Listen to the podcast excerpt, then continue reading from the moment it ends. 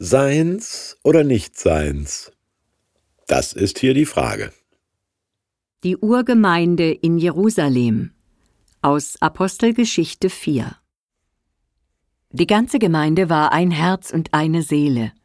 Keiner betrachtete etwas von seinem Besitz als sein persönliches Eigentum. Vielmehr gehörte alles, was sie hatten, ihnen allen gemeinsam. Mit großer Kraft traten die Apostel als Zeugen dafür auf, dass Jesus, der Herr, auferstanden war. Gottes Gnade war unter ihnen in reichem Maß spürbar. Keiner von ihnen musste Not leiden. Wer Grundstücke oder Häuser besaß, verkaufte diese und stellte den Erlös zur Verfügung.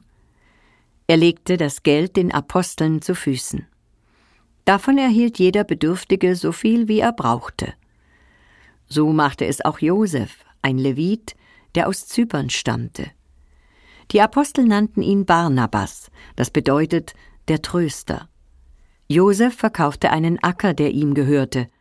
Den Erlös stellte er der Gemeinde zur Verfügung und legte ihn den Aposteln zu Füßen. Echt sprichwörtlich ein Herz und eine Seele waren die 3000 ersten Christen das waren doch nicht mal die vier Familienmitglieder der gleichnamigen TV-Comedy-Serie 1973 bis 76, in der sich Heinz Schubert als Ekel Alfred und Helga Feddersen als Else Tetzlaff täglich piesackten.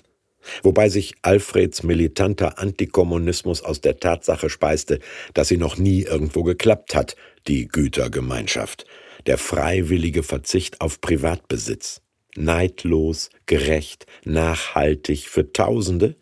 Nirgendwo. Die Grundstückspreise auf Zypern müssen hoch gewesen sein.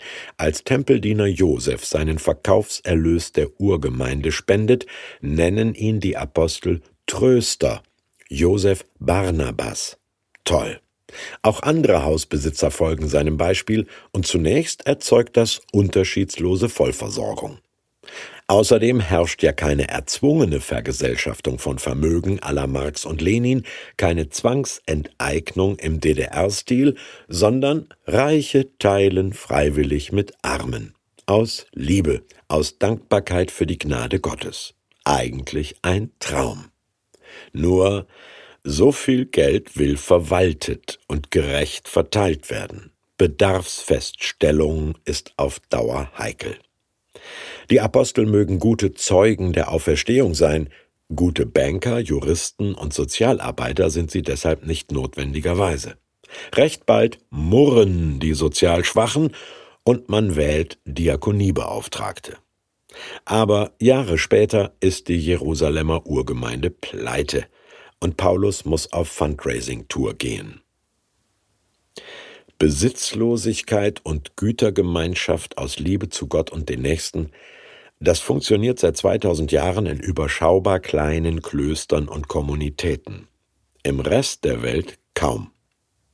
Es ehrt ihn aber, dass Chronist Lukas diese Startschwierigkeit der Kirche nicht verschweigt, finde ich.